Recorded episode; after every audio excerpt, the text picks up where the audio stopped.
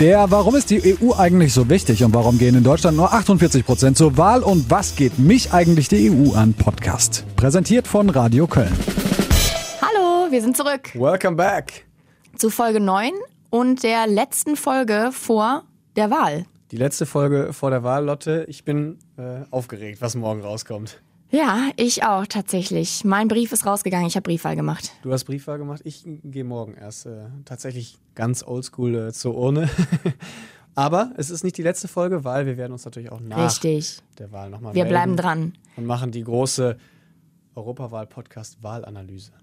Wir sind wie immer Dorian Aust und Charlotte Masud für euch hier am Start.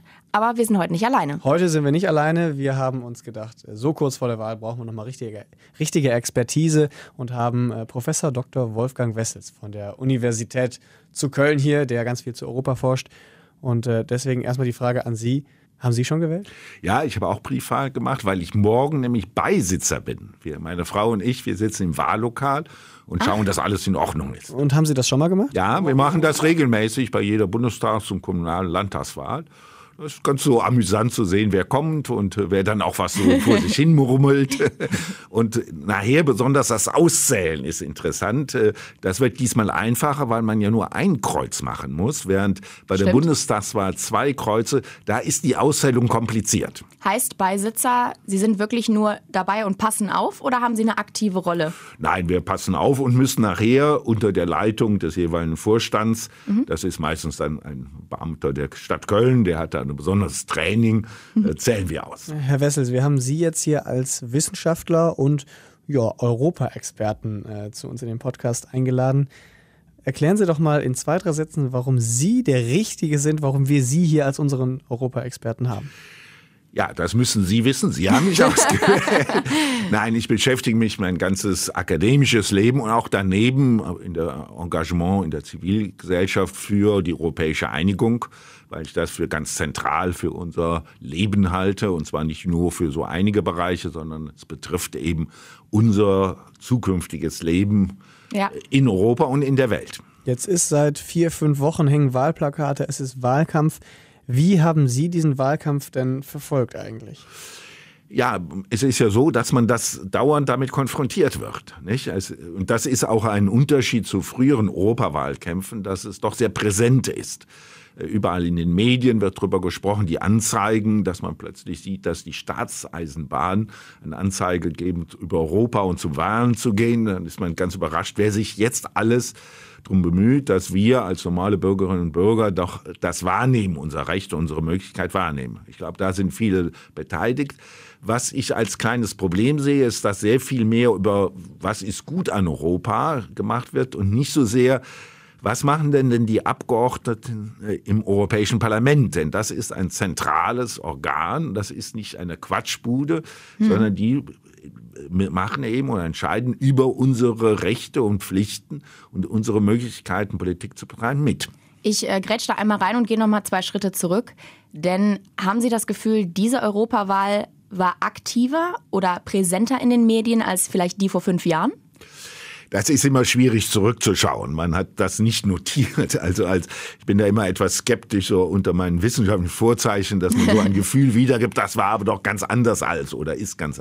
Ja. Aber ich glaube schon, es gibt da zwei Sachen. Es gibt einerseits gibt's äh, Brexit, wo dann sehr deutlich gemacht wird, was es denn bedeutet, Mitglied zu sein. Das Ja, ist jetzt definitiv. nicht wird gesehen, dass das eben nicht nur so ein Hobby ist, so mal, gut, da kann man mal über die Grenze einfach erfahren, sondern dass das ganz äh, und vielleicht sogar unser Schicksal betrifft, dass wir drin sind und aktiv sind. Ja, und tatsächlich genau, äh, der Brexit ist natürlich auch gleich nochmal Thema bei uns. Ja, okay, da kommen wir gerne nochmal zurück. Und das andere ist, dass äh, der Einfluss der populistischen Parteien nochmal deutlich macht, die ja in vielen Aussagen, das variiert jetzt auch ein bisschen, mal erst ganz gegen eine Einigung sind oder ganz gegen dessen, was wir so als Europa verstehen. Da gibt's ja auch sehr viele Unterschiede, was man, wie man in Europa machen kann. Es ist ja nicht eine einhellige Meinung, wie Europa gestaltet werden muss. Aber es ist doch eine sehr starke Meinung, dass wir in Europa gemeinsam machen müssen, mit vielen Konflikten, Auseinandersetzungen, Streitigkeiten. Und wenn das in Frage gestellt wird, ich glaube, dann wird deutlich, dass wir uns darum kümmern müssen. Ja, und das ist jetzt lustig, weil das ist tatsächlich nicht abgesprochen, aber auch die aufkommenden Rechtspopulisten sind gleich nochmal Thema. Das überrascht mich. Sie forschen viel zu Europa und äh, sind äh, Politikwissenschaftler. Haben Sie denn jetzt im Zuge des Wahlkampfs auch da äh, beruflich mit zu tun gehabt? Haben Sie geforscht? Ja, wir als Politikwissenschaftler verfolgen wir solche Sachen natürlich mit Hilfe von Wahlsoziologie oder Wahlpolitikwissenschaften. Das heißt, wir schauen, äh, wie sind Prognosen. Wir machen, ich selbst habe keine gemacht, aber verfolge die. Eine letzte war auch noch vom Europäischen Parlament selbst gemacht. Da sieht man, wie ungefähr die Sitzverteilung sein könnte im Europäischen Parlament. Wir sehen jetzt schon ein Beispiel, Scheinbar ist in den Niederlanden sehr stark die Sozialdemokraten, mhm. sind Sozialdemokraten gewählt worden. Das hatte man so vorweg nicht gesehen. Und das ist natürlich bei allen diesen Meinungsumfragen, dass ein hoher Grad von Unsicherheit besteht. Aber man gibt sich viel Mühe. Also ich bin da kein Experte bei den Wahlumfragen, aber ich weiß, dass die Kolleginnen und Kollegen, die das machen, das mit großem Aufwand, mit auch guter Finanzierung häufig und sehr sorgsam machen, aber auch dann klar signalisieren, wir können es eben nicht hundertprozentig voraussagen. Auch in Deutschland hier können wir natürlich nicht voraussagen, in welche Richtung es gehen wird. Äh, Gerade gestern nochmal mit Hinblick auf die große Demo Fridays for Future ist natürlich auch europaweit Thema. Glauben Sie, dass das Einfluss haben könnte auf die Wahl, dass es so eine Art grüne Welle geben könnte? Das ist ja eine wirklich zentrale Frage für uns und äh, hat sagen wir, das Thema Migration etwas zur Seite geschoben. Ne? Äh, dass eben der Klimawandel äh, besonders betont wird. Und in der Stimmt. Tat äh, kann man nicht eine sinnvolle Klimapolitik sich vorstellen, ohne dass wir das in Europa intern machen und auch global eben gewisse Positionen vertreten. Das macht sehr viel Sinn und deshalb brauchen wir auch eine starke grüne, ich sage jetzt nicht notwendig die grüne Partei, aber grüne Positionen mhm. im Europäischen Parlament, die eben über viele dieser Verträge und Entscheidungen oder auch die interne Richtlinienverordnung, die uns betreffen, mitentscheiden. Die sind ganz zentral dabei. Deshalb ist also so eine Wahl schon wichtig. Ich habe einfach das Gefühl gehabt, dass sich durch diesen extremen Einsatz dieser Jugendlichen für den Klimaschutz, dass es sehr zentral auch in den Köpfen der Menschen war. Es ist ein sehr polarisierendes Thema. Ich habe das Gefühl, jeder hat dazu eine Meinung und viele finden das ich glaube, es gibt wenig Leute, die das nicht gut finden, dass sich die Kinder dafür einsetzen. Es ist halt immer dieser Kritikpunkt von wegen, die gehen nur während der Schulzeit. Wenn es ein Samstag wäre, wären sie gar nicht auf der Straße, etc. etc. Nur, ich frage mich, ob der Schwerpunkt da dadurch halt auf der Europawahl auch sehr stark bestimmt wurde, auch durch die Medien. Ja, ich meine, da muss man wahrscheinlich sehr unterschiedlich äh, sich das anschauen. Mhm. Also ich vermute, in Deutschland wird das eine sehr starke äh, Rolle gespielt haben. Und ich sage auch, warum nicht? Oder gerade, das ist eben ein Zukunftsthema Europa. Das muss man klar sehen und deshalb ist so etwas auch sehr wichtig. Man kann streiten, wie Sie zu Recht sagen, ob das während der Schulzeit, nicht der Schulzeit, habe ich keine ausgeprägte Meinung zu. Ähm, aber in anderen Mitgliedstaaten ist das eben unterschiedlich. Da gibt es eben andere Sorgen manchmal, also große Jugendarbeitslosigkeit, woran die EU relativ wenig direkt tun kann. Das muss man auch immer wieder sagen. Man mhm. muss aufpassen, dass man auch die EU nicht überfordert. Aber andererseits ist das natürlich ein Problem, äh, Jugendarbeitslosigkeit oder Arbeitslosigkeit insgesamt, äh, die schon europäisch beeinflusst werden können und sollten. Nicht? Also man muss sehen, das ist in Staaten unterschiedlich. Jeder hat so seine nationalen ähm, Schwerpunkte. Äh, aber hier sieht man, dass sagen wir, grüne Fragen oder Fragen, die sich um Klimaschutz unterschiedlich in den Medien und in den nationalen Diskussionen behandelt werden. Mhm. Vielleicht passt das jetzt gerade ganz gut, dass wir mal kurz über den Valomaten sprechen. Haben Sie ihn denn benutzt? Ich habe ihn nicht benutzt. Nein, ich habe ihn nicht benutzt. Ich hatte mir das überlegt, aber irgendwie, äh, ich weiß es nicht. Haben Sie eine Meinung dazu? Ach, ich denke einerseits, also ich weiß, möchte bei dieser rechtlichen Frage, die das Verwaltungsgericht hier aufgeworfen hat. Nö, da wollten wir gar nicht so richtig drauf angehen. Ne? Mhm. Also ich finde, ich, ich habe mehrere Leute getroffen, die sich an sich gar nicht über solche Fragen beschäftigt haben bisher. Also Sie meinen, Sie meinen allgemein mit der Europawahl? Oder? Ja, mit der Europa, auch mit Wahlen, also, mhm. würde ich sagen, sind nicht so politisch interessiert, okay. also nicht vollständig draußen ja. vor, aber nicht politisch, also Anführungszeichen ganz normale Menschen, ne, die ihren Beruf haben und dann eben nicht so viel Zeit haben für Politik. Das ja. verstehe ich ja auch äh, ganz klar. Ne? Ähm, und die, die, haben das genutzt und waren ganz überrascht, was sie äh, was rauskam, was rauskam okay. ne, welche Partei sie scheinbar besonders nahe standen. Mhm. Also insofern finde ich das mal interessant. Das Problem scheint mir mehr zu sein, da werden ja die Parteiprogramme gemacht, äh, genommen. Das ist in Deutschland noch relativ ganz sinnvoll. Bei vielen anderen, also ich habe Studierende, die dann, wo ich dann sage, vergleich doch mal die Wahlprogramme von der Front National mit der AfD als Front National, den Populisten in ja. Frankreich, mhm. der AfD der Deutsch. Da sagen ja, bei der Front National finden wir überhaupt nichts. Wir finden natürlich Reden, so Internet oder okay. Aussagen oder sowas, aber kein Programm. Also mit anderen Worten, äh, die Basis muss man sich angucken. Äh, ist das sagen wir so, wirklich aussagekräftig, die Programme sich zu vergleichen.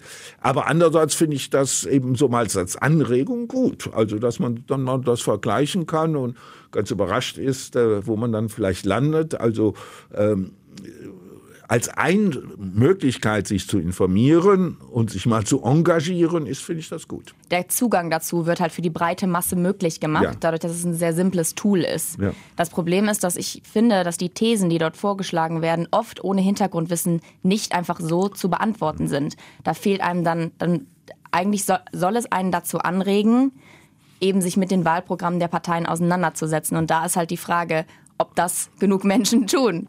Ja, ich meine, wenn man auch die Wahlprogramme ja sieht, die sind ja teilweise 70 Seiten äh, bei der SPD, ich glaube bei der CDU 40 oder so etwa. Und ich habe auch Mühe, da durchzukommen, muss mhm. ich jetzt sagen. Also das ist eine Ansammlung von jeweils wohlgemeinten und gut gemeinten Positionen in den Wahlprogrammen oder das, was man machen will. Aber es ist eben nicht, und es überzeugt dann auch den Wähler nicht, sondern häufig kommt ja dann auch die Personen mit in. Ja, wen mag man? Ja, wer ist äh, jemand, den man nicht nur sympathisch findet, sondern dem man ein gewisses Vertrauen vielleicht gibt. Man sagt, ja, und selbst wenn das, ich sage jetzt mal, jemand ist, bei dem man sagt, na ja, der ist vielleicht nicht ganz immer nur nicht machtbewusst. Ich würde noch mal kurz auf den Valomat selbst zurückkommen weil das war ja dann doch die letzten Tage ziemliches Thema in den Medien auch, weil die Partei Volt hat ja mehr oder weniger dafür gesorgt, dass er offline war für ein paar Tage, äh, weil sie aus ihrer Perspektive sagt, als kleine Partei, dass sie das Gefühl hat, benachteiligt zu werden, weil man immer nur diese acht Parteien da auswählen kann, mit denen man sich selbst vergleicht. Auf mich wirkte das zuallererst mal so, als wäre das ein ziemlich guter äh, ja, Marketing-Gag, als Teil einer Art Kommunikationsstrategie, weil man dann eben drei, vier Tage vor der Wahl nochmal sehr, sehr viel Öffentlichkeit äh, bekommt natürlich. Wie würden Sie das denn beurteilen? Ach, dazu bin ich zu wenig da in der Partei drin. Aber gut, das ist eben Teil äh, unseres Medienverhaltens hier. Ne? Also man muss Aufmerksamkeit finden in solchen Bereichen. Und gerade so eine kleine Partei, ich habe da keine besonderen Sympathien für, also ich würde nicht für die jetzt Werbung betreiben, aber eine kleine Partei braucht eben irgendwo etwas, wo sie dann besonders auffällt. Ob die das jetzt bewusst so gemacht haben, das weiß ich nicht. Ne? Also das kann ich nicht beurteilen, dazu bin ich nicht äh, nah. Aber ich finde, das ist eben, wir sind eben in so einer pluralistischen, da kommt so ganz Überraschendes plötzlich heraus. Meine, das ist ja noch äh, harmlos gegen dem, was da in Österreich passiert ist. Wo man ja dann auch überlegt, warum kommt denn das jetzt? Ne? Das ist äh, ja vor schon erheblichen Monaten aufgezeichnet worden. Oder, ne? Also da hat man dann vielleicht eher nochmal die Überlegung, ist das, welche Strategien Stecken dahinter, die man vielleicht nicht nur äh, gut findet. Das bei dem Valomat finde ich jetzt äh, nicht so tragisch, muss ich sagen, oder sogar ganz gut. Dann kommen die auch mal ins Gespräch. Ich meine, wir haben ja gesehen, das ist jetzt keine Partei, aber Pulse of Europe ist ja auch so gekommen. Und das finde ich, kann ich nur unterstützen, dass man sagt, solche Art von Bewegungen, die Anführungszeichen aus der Mitte der Gesellschaft kommen, sind ja ganz äh, sinnvoll in unseren äh, politischen Diskussionen. Jetzt ist es so, dass die Wahl schon seit ein paar Tagen läuft. In Tschechien, Holland, Großbritannien und in Irland ist schon gewählt worden. Ist das nicht ein bisschen merkwürdig, dass äh, an verschiedenen Tagen gewählt wird und beeinflusst das nicht auch möglicherweise Leute, die hier in Deutschland dann erst am Sonntag zur Wahl gehen? Also ist das nicht fast schon so eine Art äh, Wettbewerbsverzerrung?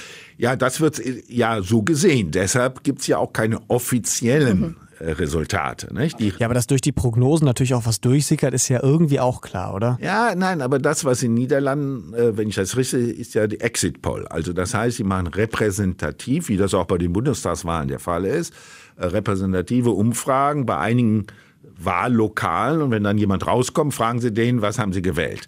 Deshalb haben wir auch immer um 18 Uhr ja auch die, äh, die erste Prognose. Ne? Das ist ja ganz überraschend, 18 Uhr ist ja noch nichts ausgezählt. Aber ähm, die dann häufig auch relativ nah an dem liegt, was dann die Hochrechnung bringen und die Endrechnung. Aber ähm, und darauf beruht das in den Niederlanden. Nicht? Äh, die Aussage, und das braucht nicht zu stimmen oder nicht in dem Umfang zu stimmen, wie äh, nachher die endgültige Auszählung ist. Und um das zu verhindern, also dass man beeinflusst wird, will man eben erst wirklich auszählen, wenn alle geschlossen haben. Deshalb werden wir ja in Deutschland auch nicht um 18 Uhr oder nach 18 Uhr sofort Hochrechnung bekommen, sondern erst, ich glaube, die Italiener schließen um 21 Uhr oder so, wenn die Italiener auch die Wahlvokale in Italien auch geschlossen haben. Aber Sie haben recht, also dahinter, dass man es eben noch nicht weiß, jedenfalls die offizielle Auszählung nicht weiß, steht eben äh, der Vorgang, dass vielleicht andere davon beeinflusst werden und damit eben nicht so ganz distanziert ihre Stimmen abgeben. Deshalb erst alle am Schluss.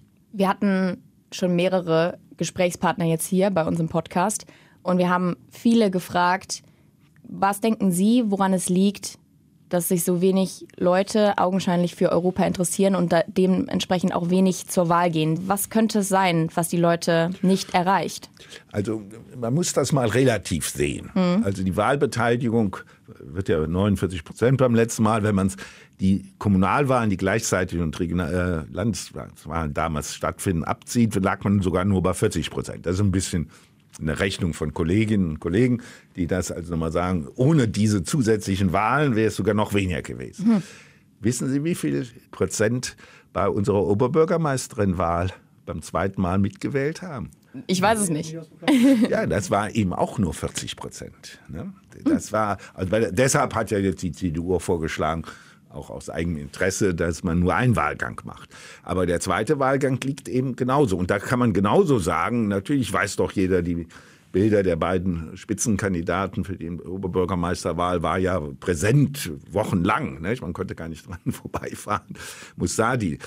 Mein Punkt ist vielleicht, äh, ich weiß nicht, ob man nicht sich für Europa interessiert oder nicht für Europa so ein Grundgefühl hat. Das Zweite ist dann, wie interessiert man sich wirklich für Politik?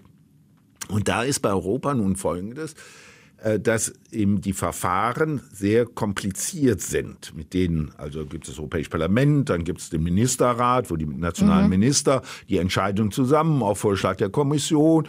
Das zieht sich natürlich hin mein Punkt dabei ist, das brauchen wir, weil dieser Prozess nämlich dazu führt, möglichst weit bei den 27, 28 Staaten einen Konsens zu machen, mhm. auch zwischenpolitisch. Also Konsens ist ein ganz großes Gut. Nur Konsens ist, braucht man lange Zeit, das wissen Sie von jeder Politik.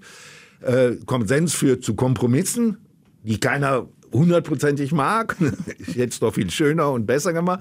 Und Kompromisse sind komplex. Ne? Also große Komplexität. Und wie kann man das denn jetzt genau nachvollziehen, äh, was da äh, äh, oder wie das genau aussieht? Und wenn Sie das dann mal vergleichen mit dem, was wir haben, ich habe also letztes Mal äh, für einen äh, Verwandten ausgefüllt, Pflegestufe 1 Formulare, wenn Sie das mal sehen, das ist noch viel komplizierter. Also es ist nicht so, dass nur Europa kompliziert ist. Also mein Argument wäre folgendes. Ich glaube schon, dass es so etwas wie Grundgefühle zu Europa gibt, mhm. die häufig sehr vage sind und nicht so spezifisch. So. Beim zweiten, sich genau dafür zu interessieren, ist eben Aufwand und mühsam. Und dieser Aufwand ist nicht einfach wegzubekommen.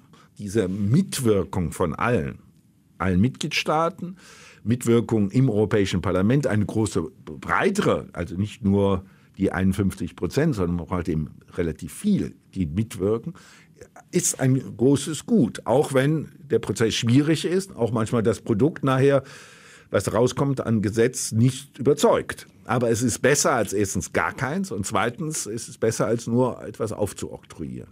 Also glauben Sie, dass dieser schwierige Prozess und auch dass es dieses komplizierte Konstrukt an politischen Institutionen viele Menschen einfach abschreckt, sich damit intensiver auseinanderzusetzen?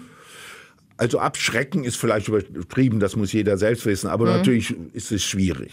Ähm, aber schauen Sie mal, äh, wie viele Leute wissen denn, was der Bundesrat bei uns macht und wie er es macht und dass der Bundesrat eine ganz zentrale Rolle spielt. Äh, das ist weniger dramatisch, deshalb ist es weniger in den Medien. Äh, und, aber der Bundesrat spielt natürlich eine große Rolle äh, in, in solchen Sachen. Oder wenn Sie mal so fragen, wie wird denn der Bundespräsident gewählt, da werden Sie auch viele Leute finden, die das nicht. Äh, und dahinter steckt natürlich auch Überlegung. Könnte man auch anders machen. Ja, Bundespräsident könnte vielleicht eher noch direkt gewählt werden. Kann man diskutieren. Aber mal erst ist das für den Bürger und Bürgerinnen etwas seltsam wie der Bundespräsident gewählt oder seltsam, wie Gesetze in der Bundesrepublik zustande kommen. Und da muss man ja auch sagen, man hat auch nicht so viel Zeit. Also ich muss ja auch sagen, ich bin kein Fachmann für unsere äh, Fragen zum Gesundheitssystem. Das lese ich immer wieder, habe so eine erste Meinung, könnte ja das oder jenes könnte vielleicht etwas sinnvoller sein als anderes, aber richtig verstehen, dass ich das nachvollziehen kann und sagen können, ja, aufgrund meiner eigenen Überlegungen scheint ja. das und das sinnvoller zu sein. Äh, das ist auch nicht der Fall. Also wir müssen auch insofern, und deshalb sind die Wahlen wichtig, auch ein gewisses Vertrauen gegenüber den von uns gewählten Abgeordneten entgegenbringen und in der Hoffnung, dass die sich engagieren und sagen, Anführungszeichen das Beste machen, äh, bei allen Schwächen, die wir ja bei jedem Menschen kennen, die, die solche Sachen machen. Das ist, die sind ja auch nur Menschen. Vertrauen in die Abgeordneten ist vielleicht auch ein ganz gutes Stichwort, um mal vielleicht auf den Brexit zu sprechen zu kommen. Ganz ehrlich, wie leid sind Sie das Thema schon? Also das weiß ich selbst nicht, äh, weil äh, bei vielen dieser Sachen, bei der EU und bei anderen und äh, bei Brexit erst recht, äh, habe ich ja zwei Seelen in meiner Brust oder wie gesagt eine Seele in meiner Brust und einen äh, Schwerpunkt in meinem Kopf. Im Kopf ist das ein äußerst spannende Sache, ne? weil alle unsere politikwissenschaftlichen Arbeiten, wir können mehrere Doktorarbeiten darüber schreiben lassen. Äh, das bringt ja viele interessante Erfahrungen, zwar nicht nur im engen Sinne äh, EU, Großbritannien, sondern zum britischen System. Was sehr erschreckend ist, dass die Briten eben nicht in der Lage sind, bei einer so wichtigen Frage irgendwie zusammenzukommen. Das ist äh, richtig erschreckend. Und äh, das ist insofern wissenschaftlich sehr interessant. Äh, von der sagen wir, politischen Mitverantwortung, sagt man, ist ja ganz schrecklich für Großbritannien, aber auch für Europa. Denn wir dürfen ja nicht vergessen, Leute in äh, New York oder Washington und Beijing, äh, so genau gucken die sich das natürlich nicht an. Die sehen nur, ja, die Europäer können sich da mal wieder nicht einigen. Ja. Die hatten schon mit diesem kleinen Griechenland Riesenprobleme. Ne? Das ist ja äh, also wirtschaftlich ein absolut kleiner Teil dieses Europas. Ne? Noch nicht mal das kriegen sie in den Griff. Also ich sage bewusst in Anführungszeichen, so sehen es eben viele. Und jetzt kommt mit Brexit, haben nicht mehr die Fähigkeit, diese Sachen einigermaßen sinnvoll in den Griff zu kommen. Und das wirkt sich auf die Stellung Europas, die Reputation aus. So unter dem Motto, müssen wir denn mit denen wirklich das machen, wenn die sich ja selbst nicht ausreichend einigen. Und das ist nicht gut. Wie ordnen Sie denn Mays Rücktritt ein in dem ganzen Brexit-Streit? Ja, also man muss äh, sagen, dass eben das das klarste Zeichen ist, wie äh, verfahren die Lage ist. Und äh, dass eben die konservative Partei sie nicht stützt in der Sache, aber äh, lange als Premierministerin gehalten hat. Nicht? Die haben ja die äh, erste Misstrauensantrag nicht positiv bestimmt. Also die Mays äh, Position war ja schon mal bei den konservativen Fraktionen in Frage gestellt worden. Und da hat sie noch eine Mehrheit bekommen. Und gleichzeitig hat diese Mehrheit gegen ihre, gegen Mays Vorstellung gestimmt. Also das weil, weil keiner selbst Premierminister sein wollte vielleicht. Ach, ich schätze schon. Also äh, Premierminister in Großbritannien ist schon ein Amt, das man äh, gerne hat. Also das ist, ich meine, Politiker wollen, wer Politiker oder Politikerin wird, hat natürlich da auch dieses schon Bestreben. was. Also dieses Bestreben, mal Minister zu werden und mal, ist ja, ist ja ganz menschlich. Also das, das sollte man nicht zu negativ beurteilen, nicht? Und der Punkt ist ja auch, dass es eben nicht den klaren äh, Gegner gibt. Also es gibt ein, zwei Leute, bei denen man sagt, dieser Boris Johnson, äh, der vorher Bürgermeister von London war, der will das jetzt werden. Aber ob es wird, wissen wir auch nicht. Er hatte sich ja äh, auch, als Mace wurde, äh, zur Wahl mitgestellt und ist dann irgendwann zurückgetreten oder hat sich nicht aufstellen lassen, weil er den Eindruck hat, er kriegt nicht die Mehrheit. Das heißt, die Konservativen sind weiter sehr gespalten. Also es gibt nicht den Jungen oder denjenigen, der dann den Positionen übernimmt und die, May verdrängt, sondern es ist ein sehr offener Prozess und das führt weiterhin zu der Unberechenbarkeit äh, der Konservativen, der britischen Regierung und damit auch eben zum Verhältnis zur EU. Das ist schon, schon äh, problematisch, obwohl in vielen Bereichen das Leben ja auch weitergeht. Also ich glaube schon, äh, dass wir einiges auch wirtschaftlich so langsam in den Griff kriegen wird problematisch, wird es bei vielen Sachen für die Engländer selbst. Nicht? Das fängt im Universitätsbereich an, dass die eben nicht mehr jedenfalls automatische Forschungsförderung von, äh, von Brüssel bekommen. Also unsere Forschungsförderung wird, äh, die der EU wird eben mal erst nicht auf Großbritannien das kann auch, das kann man machen in Zukunft. Also zum Beispiel Schweiz, Norwegen, Türkei sind weiter auch bei diesen Forschungsprojekten mhm. voll beteiligt, müssen dafür natürlich auch was zahlen. Also die kriegen das nicht geschenkt. Ja. Also sowas kann man auch mit England machen und in anderen Bereichen, also zum Beispiel sehr wichtig Zusammenarbeit der Geheimdienste. Nicht? Äh, aber das ist in vielen Bereichen fängt das an sehr schwierig schon zu werden. Mhm. Nicht? Die sind nicht mehr Mitglied, dann können sie an sich nicht mehr bei den Sitzungen teilnehmen. Wie machen die das dann? Wie macht man das? Also es ist nicht einfach und äh, da muss man Lösungen finden. Aber das ist eben in der jetzigen Lage noch nicht so, dass es handfest ist. So und so machen wir das jetzt ab dem nächsten Jahr. Und das wird ist ein Problem. Trotzdem noch sind Sie ja dabei und wählen jetzt auch ja. die Abgeordneten fürs EU-Parlament. Können Sie ungefähr einschätzen, was jetzt auch gerade das Ergebnis aus Großbritannien für Auswirkungen haben wird? Das, was die Prognosen sagen, ist einmal, dass derjenige, der am stärksten für den Austritt Großbritanniens, ein Farage, der mhm. ja Abgeordneter des Europäischen Parlaments in den letzten Jahren war, äh, dass der wohl viel Stimmen gewinnt, wohl nicht die Mehrzahl, Mehrheit, aber für die zumindest Konservativen sehr äh, gefährlich wird. Äh, und das bedeutet natürlich, dass die Angst haben bei der nächsten äh, Wahl zum House of Commons. Also die, die Europawahl wird ja dann von vielen als Testwahl gesehen, übrigens in Deutschland ja auch. Ja. Als Testwahl. Wenn so und so viel gegen uns oder nicht für uns sind, was bedeutet denn das dann für die Wahlen in einem, zwei, drei ja, Jahren? Auf nationaler Ebene. Auf ja. nationaler Ebene, nicht? Und insofern hat das, wird das eine starke Auswirkung auf die insbesondere Konservativen, aber auch auf die Labour-Partei, weil äh, auch äh, die Labour-Partei gespalten ist. Und die Anhänger der Labour-Partei sind auch gespalten. Nicht? Also einige wollen auch den Brexit.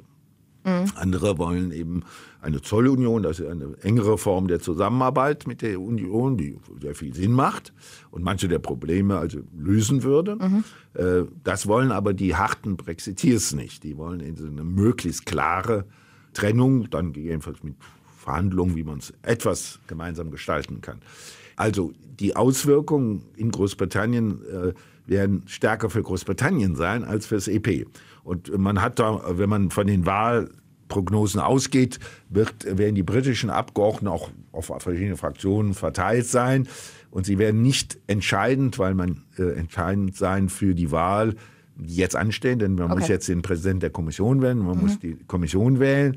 Und das ist ein ganz wichtiger Akt des Europäischen Parlaments. Und also die bisherigen Hochrechnungen oder Prognosen nimmt, wird das nicht so sein, dass die Briten da was entscheiden. Mhm. Okay. Und wenn sie weggehen, ist der und jenige steht ohne die Mehrheit da. Ne? Das heißt, wenn sie weggehen, wie ist das? Die werden ja jetzt für die nächsten fünf Jahre gewählt. Wenn dann der Brexit kommt im Oktober, was passiert dann mit den Abgeordneten? Soweit ich informiert bin, steht das noch nicht ganz fest, oder?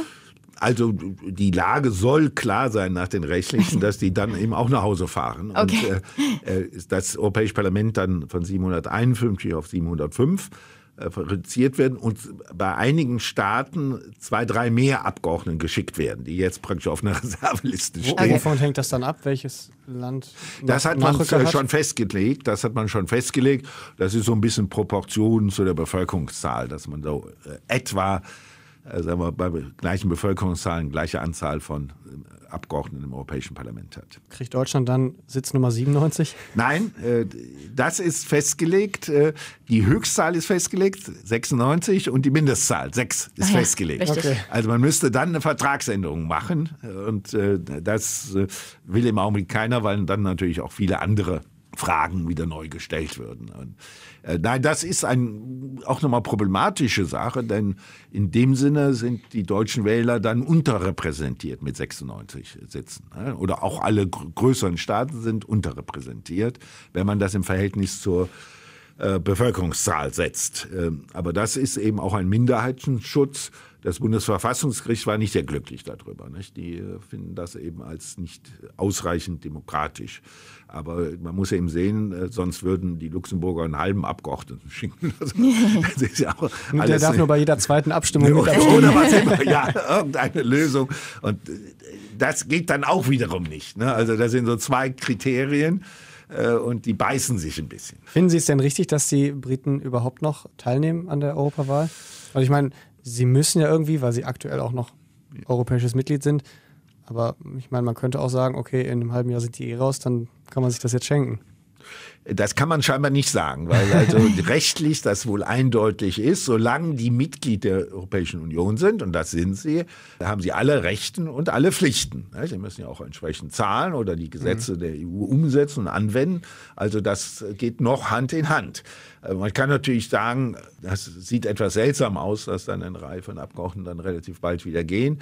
Ich denke, das ist eines dieser Probleme der konservativen Partei und da kann man sich nicht vorstellen, weil die praktisch auch im Augenblick auf dem Weg zum politischen Selbstmord sind. Die wussten ja, äh, dass wenn sie das nicht den Brexit jetzt haben, dass sie wählen müssen oder dass die Briten mitwählen und dass da die Brexiteers, also Herr Farage, äh, großen äh, Unterstützung finden würden. Also das war, musste denen doch klar sein, in welche, in welche Problematik sie da hineinlaufen. Nicht? Aber scheinbar hilft das nicht genug, um da eine eindeutige Meinung zu bekommen. Also auch das ist äh, wird man an sich dem britischen politischen System erstens nicht wünschen und zweitens auch, man dachte immer, äh, die sind zwar ein bisschen seltsam hier und da, die Briten, so wie alle anderen auch seltsam sind. Die Deutschen sind auch seltsam aus der Sicht anderer. Äh, aber dass man dann zumindest sagt, also hier haben wir doch ein Riesenproblem, wenn dann nochmal, äh, also bei den Europawahlen doch ein klares Meinungsbild gegen die traditionellen Parteien sind. Also Labour und Konservativen werden ja in dieser Testwahl ganz schrecklich aussehen. soweit man das sieht, äh, können wir das nicht verhindern. Aber scheinbar ist das nicht so ausschlaggebend, dass man das verhindern wollte. Ich würde vielleicht auf den zweiten Themenblock äh, Rechtsruck in Europa ja. zu sprechen kommen, der irgendwie auch mit äh, dem Brexit zusammenhängt. Für wie gefährdet halten Sie das, äh, ich nenne es jetzt mal Projekt Europa?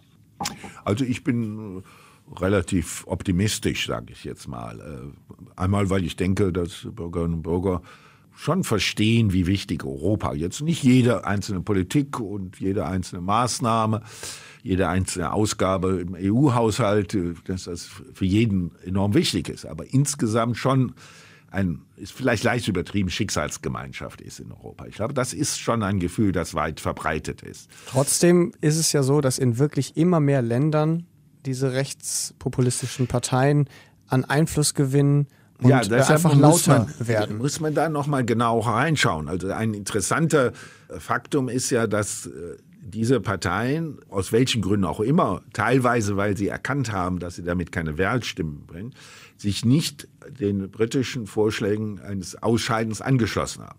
Also Marie Le Pen, die französische Front National, äh, hatte ja noch bei den Präsidentschaftswahlen wo sie ja unterlegen ist, Herrn Macron, gesagt, Frankreich sollte aus dem Euro ausscheiden. Also nicht aus der EU ganz, sondern nur aus dem Euro. Das sagt sie heute nicht mehr, weil scheinbar das bei den französischen Wählern nicht ankommt.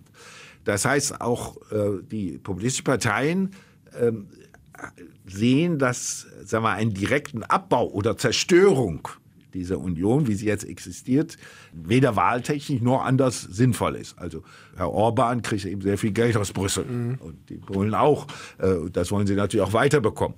Also man muss da etwas genauer hineinschauen, wobei ich auch viele Entwicklungen eben nicht vorhersehen kann. Das äh, ist ja auch ähm, schwierig, sagen wir, von heute in die nähere Zukunft zu spekulieren. Nicht? Also ist das Brexit-Dilemma vielleicht auch einfach ein warnendes Beispiel für viele? Ja, also Brexit hat deutlich sagen wir, den gegenteiligen Effekt gehabt, nämlich äh, zu sagen, wie wichtig diese Union doch insgesamt oder allgemein ist. Das ist sehr deutlich geworden. Auch in all den Meinungsumfragen, die man systematisch immer erhebt, wird äh, Europa heute mehr zugestimmt generell, als das vor diesem Brexit war. Und es ist ja auch interessant, dass eben kein anderer Staat in ein Austrittsverfahren eintritt und auch Großbritannien nicht unterstützt. Auch das ist überraschend, dass also Land wie Schweden, sage ich mal, die bei vielen Sachen auch nicht an der ersten Stelle der Integrations Enthusiasten sind und die auch Freihandel sind, wo die sagen können, ja, also Großbritannien ist so ein interessantes Beispiel für auch für Schweden. Äh, da finden Sie solch, sowas nicht. Die Einheitlichkeit der 27 äh, ist schon bemerkenswert und ein Teil kann man darauf zurückführen, dass man sagt, oh, dieses Unterfangen ist doch zu wichtig, als dass man sie so einfach aufs Spiel setzen sollte. Ne? Bei allem Kritik an dem, was da aus Brüssel kommt und so und was ja auch teilweise sagen wir, äh, berechtigt ist, wenn man dann auch doch nochmal nachschauen muss, äh, dass bei vielen, was wir dann uns beschweren hier, die deutsche Bundesregierung und die deutschen Abgeordneten dem ja zugestimmt haben. Es gab äh, jetzt auch Prognosen, dass äh, möglicherweise bis zu 30 Prozent der Abgeordneten in Brüssel-Straßburg dann Rechtspopulisten, Europaskeptiker sind. Inwieweit wird das denn das Europa oder die europäische Politik in den nächsten fünf Jahren dann beeinflussen? Weil das ist ja schon ein Riesenanteil, wenn wir ehrlich sind. Ja, aber da muss man mal schauen. Äh, da bin ich sehr gespannt. Denn, wir hatten gehofft, äh, Sie wissen das alles schon aus der Glaskugel. Nein, wissen weiß ich nicht. Nicht, dass Sie mich nach einem Jahr nochmal hier einladen und dann mir vorhalten, was ich heute gesagt habe. Und, äh, so der Plan. wo ich dann schon wieder falsch lag. Ne?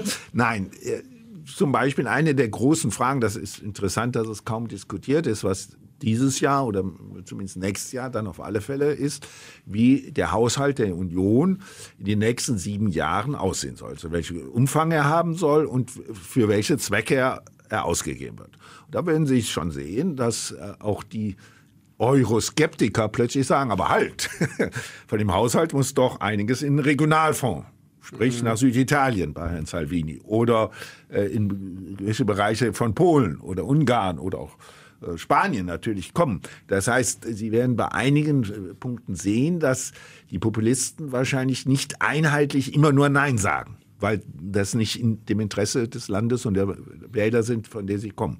Das ist ein Punkt. Also da muss man immer noch mal sehen. Das Zweite ist, das hängt natürlich von ab, wie die anderen 70 Prozent miteinander umgehen.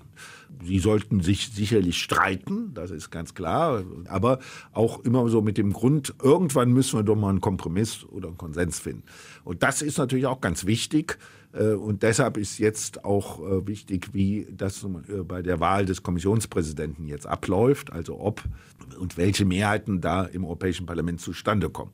Und das wird sehr viel auch prägen, wie die Mitarbeit unter den 70 Prozent dann stattfinden. Aber nochmal, ich glaube auch, dass viele Abgeordnete, die mit dieser Grundskepsis kommen, vieles ablehnen werden, mit sehr viel auch großem Getöse, aber dann gleichzeitig bei einigen Punkten sagen, ja, das ist doch ganz gut, wenn wir diese Mittel auch nach Italien noch bekommen. Also ich spreche jetzt über Salvini, etwa Lega Nord äh, und so. Also das sollten wir auch weiterhin so bekommen. Oder wir müssen bei der Migrationspolitik doch eine EU-Politik haben, die zwar so aussehen sollte, wie ich mir das vorstelle, ja. aber ich muss doch sinnvollerweise äh, dann mit den anderen zusammenarbeiten. Also diese Situation äh, ist natürlich sehr spekulativ, muss man sehen. Äh, und insofern bin ich auch vom Europäischen Parlament nicht ganz so gehe ich nicht ganz davon aus, dass das äh, blockiert oder dass das zur Blockade führt, sondern dass wir da eine sehr lebhafte Diskussion haben werden mit manchmal vielleicht ganz überraschenden Koalitionen. Interessant zu beobachten. Wenn äh, Sie jetzt schon diese lebhaften Diskussionen so ein bisschen prognostizieren, sage ich mal, wir waren tatsächlich unter der Woche in Düsseldorf im Landtag, ja. wo man uns gesagt hat, dass äh, seitdem die AfD jetzt zum Beispiel da mit drin sitzt, der Ton doch deutlich rauer geworden ist. Äh, die Anzahl der Rügen ist äh, in die Höhe geschnellt, irgendwie dreimal so viel wie in der gesamten Legislaturperiode vorher. Besteht die Gefahr auch für Europa, dass es da wirklich also das einen anderen ja schon. Ton gibt? Also Herr Farage macht also sehr spitze Bemerkungen. Das ist vielleicht nicht immer ich sage jetzt ganz populistisch nur, aber auch. Also diese Stimmen gibt es immer schon im Europäischen Parlament. Äh, und die werden jetzt vielleicht bei der einen oder anderen Grundsatzdebatte stärker kommen, das würde ich sagen. Andererseits gehe ich davon aus, dass das Europäische Parlament bisher also eine Form gefunden hat, damit auch umgehen zu können. Ne? Äh, mit solchen Positionen. Und da bin ich eben weiterhin etwas optimistisch. Natürlich werden solche Unterschiede zum Tragen kommen. Dazu muss man natürlich auch noch Folgendes sagen die Debatten im Europäischen Parlament leiden darunter, dass jeder in seiner Sprache spricht. Das, das heißt, man muss nur die Übersetzung hören. Ne? Also wenn der Grieche Abgeordnete versteht der Deutsche das nicht und umgekehrt. Nicht? Äh, also manches geht, ich sage jetzt mal, ein bisschen verloren äh, da. Was man, manchmal schade ist, weil man auch nicht den direkten Zwischenruf macht. Ne? Also, manchmal vielleicht auch besser. Manchmal auch, je nachdem, wie ich man das sieht. Ja, also der Zwischenruf wird ja nicht übersetzt. Ja. Damit ist der verloren, wenn man so ein bisschen sagt. Also es wird sicherlich auch, um das nach Hause zu zeigen, rauer werden. Ne? Oder man kommt gar nicht hin. Also die äh, Le Pen und so, die sind häufig gar nicht gekommen. Die kriegen zwar das Abgeordnetengehalt dann, zwar keine Tagesprämie mehr, mhm. kein Tagesgeld, aber äh, sie sind auch relativ selten da, weil sie auch, ich sage jetzt mal, in dem ganzen Maschinerie sind sie dann eben eine von vielen Stimmen. Ne? Das sind 751 Abgeordnete oder 705 in der Zukunft. Ja, das äh, ist jeder Abgeordnete eben nur einer von 705. Mhm. Ne? Das äh, reduziert dann häufig auch schon sagen wir, das Interesse und äh, viele sind dann auch eben ein bisschen frustriert, weil doch ihr Einfluss begrenzt ist. Und zwar von allen Abgeordneten. Das ist ja nicht nur dann äh, von den Populisten. Wir würden ähm, vielleicht abschließend noch so ein bisschen auf äh, Ihr Europa zu sprechen kommen wollen. Ja. Sie sind ja doch Europa-Fan. Ja, das ist richtig.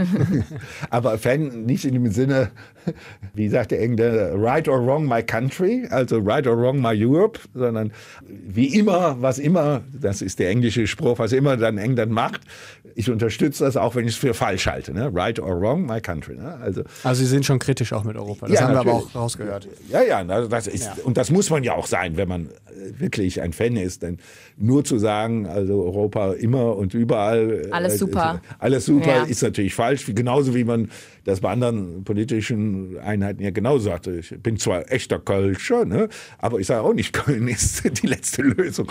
Äh, ich will gar nicht reden, dass ich ja über die Mühlheimer Brücke eben nicht kam.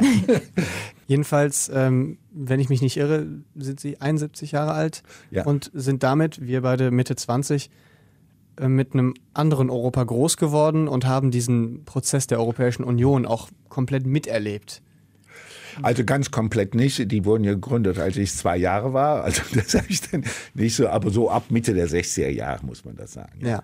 Wie äh, haben Sie das wahrgenommen? Was ist das für eine Entwicklung? Wo stehen wir aktuell in dieser Entwicklung, in diesem, ich sag mal, Zeitstrahl? Ja, also ich finde das sehr wichtige Frage, weil wir das ja immer auch bei anderen Politikfeldern oder immer nur aus dem Moment heraus diskutieren und dann meistens sagen, das ist ja ganz anders als früher oder wir müssen viel besser werden.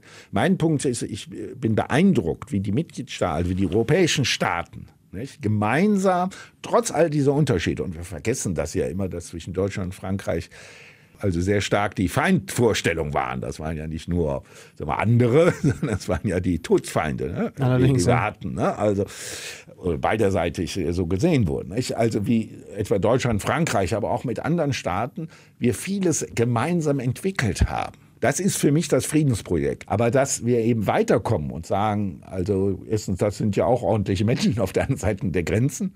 Das heißt, wo sind denn jetzt noch die Grenzen, so unter dem Motto. Ne? Also äh, mit denen müssen wir, auch wenn wir die manchmal seltsam finden, uns zusammenraufen.